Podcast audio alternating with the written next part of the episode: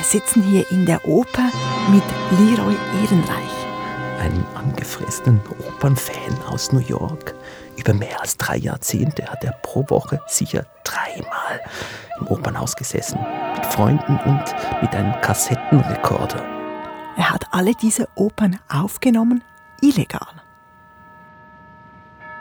Since it was illegal, he would come with a raincoat or some other topcoat and put it over the Ufer, start the Ufer, and then sit and record. Du musst dir diesen Leroy Ehrenreich also im schwarzen Regenmantel vorstellen, wie er da an seinem Platz sitzt, unter dem Mantel ein Aufnahmegerät. Drei Jahrzehnte lang hat Ehrenreich Opern aufgenommen. Wie viel ist da zusammengekommen? Es sind 10.000 Stunden Oper, eine Riesenmenge. Diese 10.000 Stunden liegen in Bern und dort an der Hochschule der Künste. Ein Geschenk, das aber ziemlich problematisch ist. Also ich muss sagen, dass ich relativ blauäugig und naiv in die ganze Geschichte reingegangen äh, bin. Natürlich wussten wir, dass es äh, vermutlich zu Problemen führen würden, aber wir sahen einfach, wie auch diese moralische Verpflichtung und auch das spannende Material war für uns im Vordergrund. Und wir dachten, irgendwie werden sich diese juristischen, ethischen Fragen sicher lösen lassen. Naja sagt Laura Möckli. Sie ist Musikwissenschaftlerin in Bern und verantwortlich für diese Ehrenreich Collection, ein Schatz illegal aufgenommener Opern. Diesen Schatz hat die Hochschule der Künste Bern vor der Vernichtung gerettet, aber er ist auch juristisch ziemlich heikel. Wir steigen in diese Schatzkammer, wir sprechen mit zwei Juristen über das Urheberrecht in der Musik und wir hören, wie solche illegalen Opernaufnahmen in der Schweiz sogar das Gesetz verändert haben. Ich bin Benjamin Herzog, Musikredaktor bei SRF. Und ich bin Nicole Freudiger. U3. Benjamin, jetzt nimmt es mich Wunder, wie sieht sie denn aus, diese Schatzkammer? Wie du dir vorstellen kannst, recht profan. Es ist ein bunkerartiger Keller, eher kühl, Neonlicht, viel Beton, Türcodes und dann Metallregale hinter Gittern. All das im Berner Lengas-Quartier. Und voll mit Kisten. Ich weiß, es ist jetzt aus konservatorischer Sicht nicht so günstig, aber können wir trotzdem einen Blick in eine Kiste Sicher? tun? Ja, klar. Also das System ist extrem, ähm, wie soll ich sagen, wirklich so ein, ein, eine Eigenheit. Der Katalog ist so organisiert nach Komponisten. Das heißt, ähm, auf den Kisten sieht man eine, eine Abkürzung, zum Beispiel VB 1 bis 45. Das wird wohl Vincenzo Bellini 1 bis 45 sein. Aha. Das heißt, da können wir beispielsweise reinschauen. Gucken wir mal in die Bellini-Kiste, ja? Ups. Oh. So. Dann macht man das auf und da sind sie, die Tapes. Die sind alle. Ähm, da sieht man, wie das beschriftet ist. Also da sind immer die jeweiligen Nummern und die entsprechen dann mhm. einer Nummer im Katalog, wo man das gut finden kann. Und drinnen befinden sich diese Spulen. Okay, da steht Bellini Sonnambula Joffi Siragusa Track 1, Channel 1. Genau. Was heißt das? Also Bellini ist klar, Sonambula ist eine Oper. Also ist eines aus Sonambula mhm. ähm, und Track 1, Channel 1, das heißt, das ist auf einem Kanal ist äh, diese Sonambula drauf. Und dann hier ist eine andere Sonambula mit Desse und das ist Track 1, Channel 2. Leroy Ehrenreich hat offenbar die gleiche Oper mehrmals aufgenommen und er hat seine Aufnahmen auch sehr systematisch beschriftet und abgelegt. Das war sicher auch nötig, denn alles in allem sind in dieser Sammlung 30.000 Stunden Musik, vor allem Gesang, Oper und darunter eben diese 10.000 Stunden illegale Eigenaufnahmen, auch Bootlegs genannt. Bootleg, Bootlegger, das kenne ich als Begriff für Schmuggler. Genau, aus der Prohibitionszeit in den USA. Bootleg heißt Stiefelschaft, in dem wurde der damals verbotene Alkohol geschmuggelt. Auf Musik bezogen, auch auf Filme, sind Bootlegs heute illegale Aufnahmen. Die sind also in dieser Sammlung und dazu Opernaufführungen, die Leroy Ehrenreich legal am Radio aufgenommen hat und Bootlegs, die er von befreundeten Opernfans zugeschickt bekommen hat. Dazu eine große Bibliothek, Videotapes, kistenweise Programmhefte, Zeitungsartikel, eine Riesenmenge, die jetzt in Bern lagert. Warum eigentlich in Bern? Die Sammlung ist die Hinterlassenschaft von Leroy Ehrenreich. Er ist 2016 gestorben. Seine Wohnung musste danach geräumt werden und in New York wollte niemand diese 50 Kisten haben. Der Neffe aber des Nachlassverwalters, der hatte in Bern an der Hochschule der Künste gearbeitet und so den Kontakt hergestellt. 50 Kisten, jetzt erklär mir mal, warum sammelt einer so viel Material? Leroy Ehrenreich hat 1965 mit diesen Aufnahmen angefangen. Das war damals die Zeit des sogenannten Belcanto Revivals.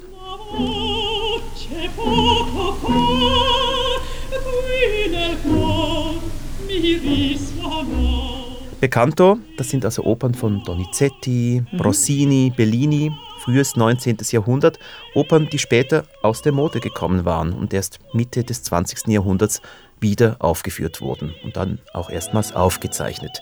Aufnahmen, Schallplatten hat es davor also nicht gegeben. Diese Belcanto-Opern kamen also in den 1960ern neu wieder in die Opernhäuser. Und Leroy Ehrenreich wollte unbedingt, dass diese wunderschöne Musik, die er liebte, für die Nachwelt erhalten bleibt. Es ging ihm also darum, die Musik zu bewahren und nicht darum, mit seinen Aufnahmen Geld zu verdienen. Richtig. Ehrenreich war auch nicht der Einzige, sagt Laura Möckli von der Berner Hochschule der Künste.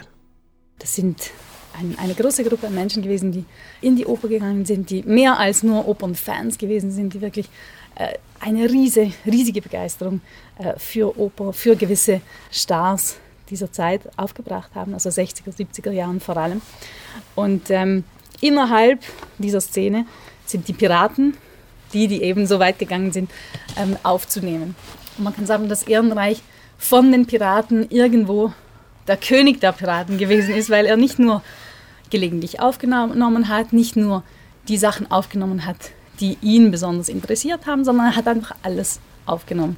Und nicht nur aufgenommen, sondern hat das auch ähm, extremst genau dokumentiert. Der König dieser Piraten, Leroy, französisch Le Roi, das ist ja schon in seinem Vornamen drin. Er selbst aber hat sich Pirate Queen genannt. Queen, warum Königin? Ich denke, das ist ein selbstironischer Gay-Slang. Zumindest damals in den 70er Jahren. Leroy Ehrenreich selber kann man dazu nicht mehr befragen. Es gibt auch keine Interviews mit ihm. Aber sein Nachlassverwalter, John Mage heißt er, und Freund und Opern-Mitfan, den hat Laura Möckli von der Hochschule Bern in New York besucht. Mage sagt, dass das verdeckte Schwulsein in dieser Zeit und Ehrenreichs verdeckte Opernaufnahmen, dass das eigentlich zumindest für diese Pirate Queens zusammengehörte.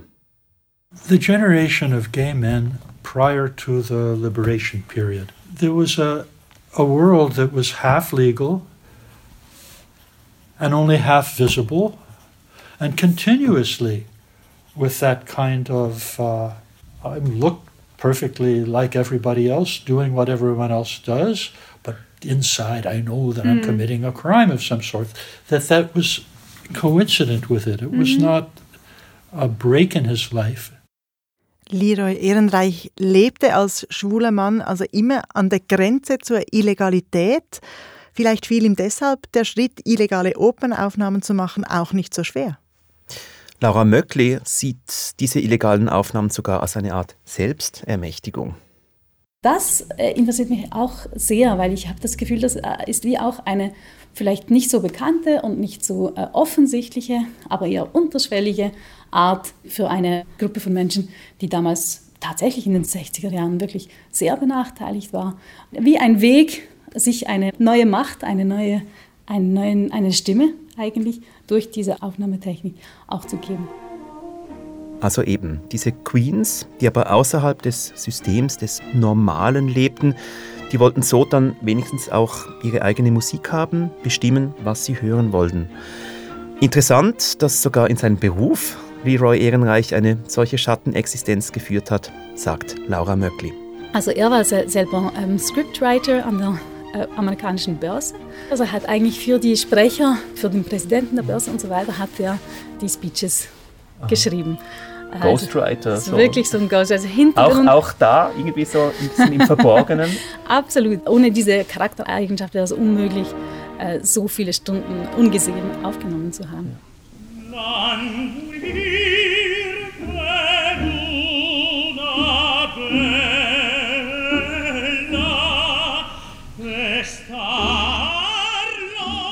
Ist das jetzt eine dieser illegalen Opernaufnahmen?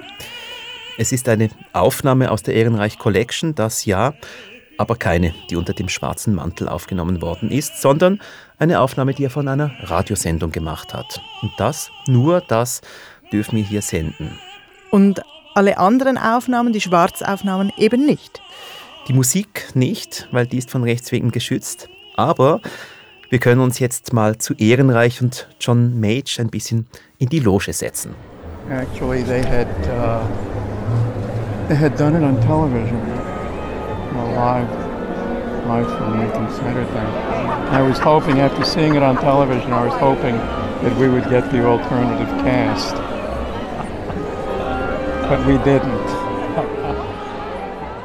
Da unterhalten sich zwei Hardcore-Opernfans über Besetzungsfeinheiten, also wer was singt. Ich habe dieses Bild vor Augen. Leroy Ehrenreich sitzt da mit seinem schwarzen Mantel in der sicher geheizten Oper, darunter das Aufnahmegerät, das noch groß war zu dieser Zeit. Ist schon ein wenig auffällig und er ist auch aufgefallen. Wie John Mage sehr bildhaft erzählt, einmal habe sich eine sehr gepflegte Dame schon sehr gewundert, was er da unter seinem Mantel macht. It was very difficult to manipulate in blind and uh, a couple of occasions uh, at an opera sitting next to a very proper bourgeois New York lady. Uh, she saw something going on. And at the intermission, he said, Madam, uh, I am recording. And that's what I was doing. She said to him, Oh, that's a relief. I thought, not at the opera. Das war angeblich so die Lieblingsanekdote von John Mage, gemäß Laura Möckli. Ehrenreich hat wegen solcher Situationen mit der Zeit dann die Plätze neben sich mit getreuen Mitfans besetzt. Meine Lieblingsstelle aus diesem Opernhausgeflüster ist noch eine andere. For Christ's sake, shut up down there. Shut up, sagt er da. Also ich glaube, ich hätte nicht neben Ehrenreich in der Oper sitzen wollen. Aber jetzt sag mal, Benjamin, die Qualität dieser Aufnahme. Da rauscht's, Ehrenreich redet rein. Da gibt es sicher qualitativ bessere Aufnahmen. Warum ist diese Sammlung mit illegalen Opernaufnahmen denn für die Hochschule der Künste in Bern so wertvoll? Es ist genau das, eben diese Aura, die der Reiz davon sei, sagt Laura Möckli. Was es ausmacht, ist diese Qualität. Und die Qualität ist eben schlecht. Also man kann sagen, eine CD-Aufnahme im Studio ist immer die viel schönere Aufnahme, die viel exaktere, genauere Aufnahme als so solche Live-Aufnahmen, die eigentlich aus dem Zuschauerraum gemacht werden. Und doch hat mich dann vor allem interessiert, okay, wie klingt das? Also bei den ersten Digitalisaten, was wir zurückbekommen haben, wurde natürlich dann die Begeisterung riesig. Weil was höre ich da? Ich höre nicht nur die Sänger und Sänger auf der Bühne, ich höre den Zuschauerraum, ich höre gewissermaßen die Stimmung in dem Raum, ich höre die Bühne auch aus einer ganz bestimmten Perspektive und ich höre den Ehrenreich selbst, wie er einatmet, wie er die At den Atem eigentlich anhält in den spannenden Momenten, äh, wie er dann in den Pausen mit äh, seinen Nachbarn äh, spricht. Und das ist natürlich, das, das ist einzigartig. Das ist wirklich nur auf diesen Bändern in dieser Form zu finden. Das kann ich sehr gut nachvollziehen, dass das fasziniert. Aber Laura Möckli ist ja auch Wissenschaftlerin an einer Hochschule. Richtig. Zunächst ging es erst einmal darum, diese privat und privat systematisierte Sammlung sauber neu zu ordnen, einen Katalog zu machen und dann die Bänder zu digitalisieren, damit sie nicht zerfallen. Längerfristig ist das Ziel der Berner Hochschule, dass MusikwissenschaftlerInnen mit diesen Aufnahmen arbeiten können. Was wäre denn da interessant? Ja, sicher die Geschichte einer Institution, das Kommen und Gehen der Opernstars, Dirigenten, wie sah das Repertoire aus, wie international war das Ganze, mhm. was gab es für Kritiken. Also die Geschichte dieser New York City Opera, die nämlich ist 2013 bankrott gegangen. Diese Institution war während Jahrzehnten eigentlich in New York die zweite Stätte, aber auch die jüngere, die dynamischere, dort wo Uraufführungen gemacht wurden, dort wo äh, junge Talente zum Vorschein kamen. Darüber hinaus kann man einzelne Protagonistinnen und Protagonistinnen, einzelne Sänger ähm, beispielsweise untersuchen. Man könnte ähm, auch den Klang eines Orchesters äh, im Detail über eine lange Zeitspanne untersuchen. Was mich persönlich am meisten interessiert, ist eigentlich die Sozialgeschichte dahinter, also eigentlich die Geschichte von dieser Aufnahmewelle, die in den 60er Jahren aufkam, sei das im Rockbereich oder im Opernbereich und wie das genau zusammenspielt, Rock und Oper, warum kommt das gleichzeitig eigentlich auf. Und Was ist die Vermutung? Ja, die Vermutung ist natürlich einerseits die technische Möglichkeit und andererseits eben dieses politische ähm, Engagement, kann man sagen, das politische Engagement, sich über die üblichen Kanäle, also eigentlich über die Konzerthäuser, über die Aufnahmen und, und Studios eigentlich ein bisschen hinüberzusetzen und zu sagen, es gibt ja auch anderes und wir können auch anders anbieten. Da gibt es also viele Möglichkeiten für die Forschung. Ja, aber ganz so einfach ist es eben nicht. Diese Aufnahmen sind illegal gemacht und bleiben daher auch illegal, dürfen also außerhalb der Hochschule der Künste Bern gar nicht gehört werden und schon gar nicht weiter verbreitet. Und genau das macht es für die Forschung eben umständlich. Das Schwierige ist, dass natürlich, äh, wie schützt man eine Aufnahme, wenn sie einmal digital ist? Wenn sie irgendwie auf irgendeinem Computer auftaucht, dann kann man ja das dann selbst wieder aufnehmen und, und im Grunde genommen weiterschicken. Mhm. Klar, man kann eine, ein Agreement machen, dass man das nicht macht.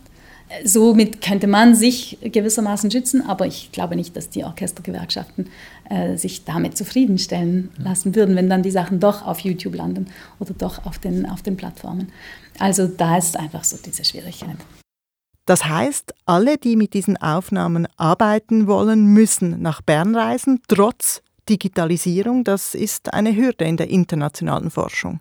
Kommt dazu noch, dass Stiftungen oder etwa der Schweizerische Nationalfonds zurückhaltend bleiben bei der Finanzierung von solchen Forschungsprojekten.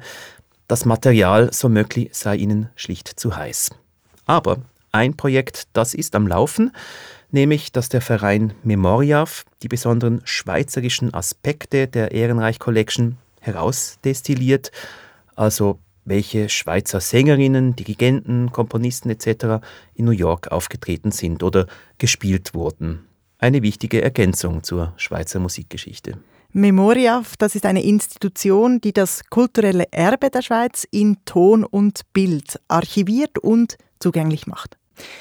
Dieses Projekt läuft also schon. Vorher aber hast du gesagt, urheberrechtlich zu heiß. Niemand will sich also die Finger verbrennen an diesem Material.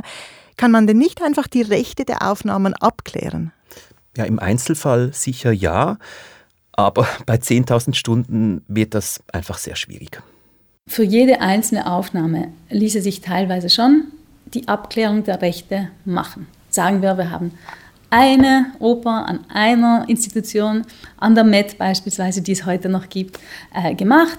Dann könnte man bei der Met anrufen, dort die Rechte abklären und so weiter und so fort. Das kann man machen. Das kann auch jede einzelne Person nach Bern kommen, äh, sich eine solche Aufnahme auswählen und dann das versuchen abzuklären. Aber das ist wieder das Problem der Fülle, dass wir das da einfach kaum hinkriegen äh, im großen Stil kommt dazu, dass es diese New York City Opera gar nicht mehr gibt. Das dürfte also wirklich schwierig werden. Gut, 10.000 Stunden Material, das ist einzigartig in dieser Sammlung und es ist zugleich auch eine große Herausforderung. Erst recht, weil diese Rechte in den USA noch einmal ganz anders geregelt sind als hier in der Schweiz.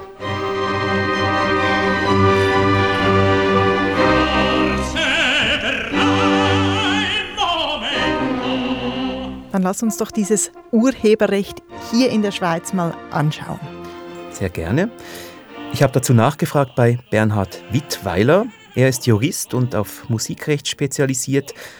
Es ist ja auch in der Schweiz illegal, in einem Opernhaus Tonaufnahmen zu machen. Oder Videos mit dem Handy. Genau. Und was das für Folgen hat, sagt Wittweiler hier am Telefon. Das kommt dann darauf an, was man mit dieser Aufnahme macht, wenn das urheberrechtlich relevante Nutzungen sind, also wenn man das sendet, wenn man das ins Netz stellt, dann macht man sich zumindest nach schweizerischem Recht äh, ist es an sich strafbar. Der Strafrahmen bei einem normalen Delikt ist bis maximal ein Jahr Freiheitsstrafe oder Geldstrafe. Es ist allerdings zu sagen, dass es nicht nur natürlich strafbar äh, ist, sondern dass auch zivilrechtliche Folgen, also Schadenersatz, allenfalls sogar Genugtuung noch in Frage kommt. Das heißt, wenn ich an einem Konzert mit meinem Handy ein Video mache und das nachher auf Instagram stelle, dann kann das teuer werden. Theoretisch ja, in der Praxis allerdings eher nein. Die Gerichte urteilen eigentlich bei Urheberrechtsverletzungen, wenn es überhaupt einmal zu einem Strafverfahren kommt, sehr milde. In der Regel sind es relativ geringfügige Geldstrafen, die bei Urheberrechtsverletzungen äh, ausgesprochen werden.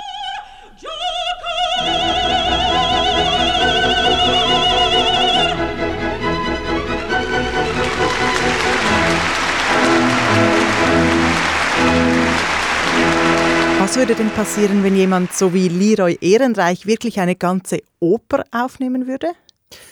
Da müssen wir gar nicht spekulieren. Das hat es in der Schweiz sogar tatsächlich auch mal so gegeben. In den 1980er Jahren, also in einer Zeit, als noch niemand ein Handy hatte. Und das hat damals sogar zu einer Änderung des Rechts hier geführt, hat mir Proto Wegener gesagt, der Direktor der Swiss Perform. Das ist also jene Gesellschaft, die heute dafür sorgt, dass du als Sängerin oder ich als Musiker zu meinem Geld kommen, wenn unsere Musik gespielt wird. Wegener erzählt, dass im November 80 ein Chorsänger des Opernhauses Zürich eine Vorstellung von Tosca von Puccini mit einem Kassettenrekorder aufgenommen hat. Er verkaufte anschließend diese Kassette oder diese Kassetten und es gab eine Klage der Schweizerischen Interpretengesellschaft und von sieben äh, Orchestermitgliedern die Sache kam vor Gericht, aber in sämtlichen Instanzen wurde entschieden, bis hin zum Bundesgericht, äh, dass es keinen Urheberrechtsschutz gibt für die Interpretinnen und Interpreten. Es gäbe auch keinen Schutz in anderen gesetzlichen Grundlagen, die die Interpreten schützen würde vor einem vor einer Aufnahme, einer ungefragten Aufnahme ihrer Konzerte. In den 80er Jahren fehlte also die gesetzliche Grundlage. Wer illegal Aufnahmen machte, konnte dafür nicht bestraft werden. Und das schadet den Künstlerinnen und Künstlern. Den Ausübenden. Also dem Sänger, der Dirigentin, ja, weil diese genauso das Recht haben an dem, was sie hervorbringen, wie die Urheber, also Komponisten, Komponistinnen zum Beispiel, die vorher schon geschützt waren. Wer also solche künstlerische Arbeit weiter verbreiten will, muss auch dafür zahlen. Und das war ein Problem, dass es damals in den 1980er Jahren hierfür gar kein Gesetz gegeben hat. Nach dem Entscheid des Bundesgerichts haben sowohl Bundesrat als auch Parlament erkannt, äh, dass es einen Handlungsbedarf gibt und äh, das führte dazu, dass die sogenannten Leistungsschutzrechte oder eben Verwandtenschutzrechte von Interpreten und Produzenten 1992 eingeführt wurden mit dem neuen Gesetz. Äh, neu geschützt waren auch die Leistungen der Filmschaffenden und der Sendeunternehmen, aber international im Vergleich war die Schweiz hier sehr spät dran. Deutschland und Österreich führten führten die Rechte 1965 ein, die Schweiz 1992.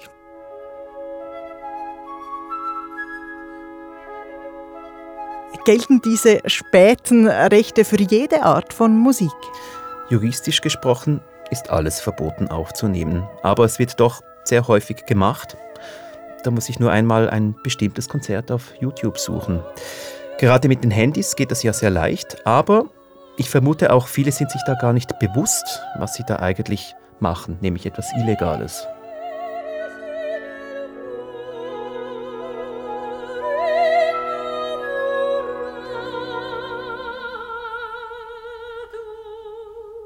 Aber Leroy Ehrenreich, der war sich sehr bewusst, dass er etwas Illegales tut. Wir haben jetzt darüber gesprochen, dass solche Aufnahmen den Künstlerinnen und Künstlern schaden, ihre Rechte verletzen sind wir eigentlich zu wenig kritisch mit Ehrenreich? Laura Möckli von der Hochschule in Bern würde das sicher nicht so sehen. Im Gegenteil, sie betont gerade, was für eine selbstlose Person dieser Ehrenreich war. Ich meine, der war extrem großzügig. Eben, er hat all seine Freunde immer in die Oper eingeladen, damit sie das, damit sie ihm helfen, aber natürlich auch, damit sie das auch miterleben können, mitfiebern können. Und, und die Sammlung war offensichtlich eben nicht für ihn selbst gemacht, sondern für die Posterität, sagt man das? Für die Nachwelt. Für die Nachwelt, ganz genau. Er wollte eben seine geliebte Musik bewahren. Was meinst du, Benjamin? Wäre er zufrieden damit, was mit seinem Vermächtnis jetzt geschehen ist? Ich glaube ja. Die Hochschule der Künste in Bern macht auch, was sie tun kann, also diese alten Bänder sicher zu bewahren für die Zukunft. Und mit Laura Möckli ist da eine Frau verantwortlich, die von dieser Musik und von diesen Aufnahmen begeistert ist und vor allem auch eine moralische Verantwortung gegenüber dieser Sammlung ehrenreich verspürt. Ich und wir als, als Forschungsteam empfinden das ganz stark, dass diese, dieses Material eigentlich einen Riesenwert darstellt. Nicht, nicht für uns, für uns. Wir können das eben auch nicht alles anhören und äh, teilweise hören wir mal in, in eine Aufnahme rein, die uns besonders interessiert. Aber im Grunde genommen ging es darum, dass die Forschungsgemeinschaft äh, wirklich daran teilnehmen kann und, und das von verschiedenen äh, Perspektiven beleuchten äh, kann. Das wäre, das wäre wirklich ein schönes Ziel. Und das ist nicht so einfach. Das ist nicht so einfach.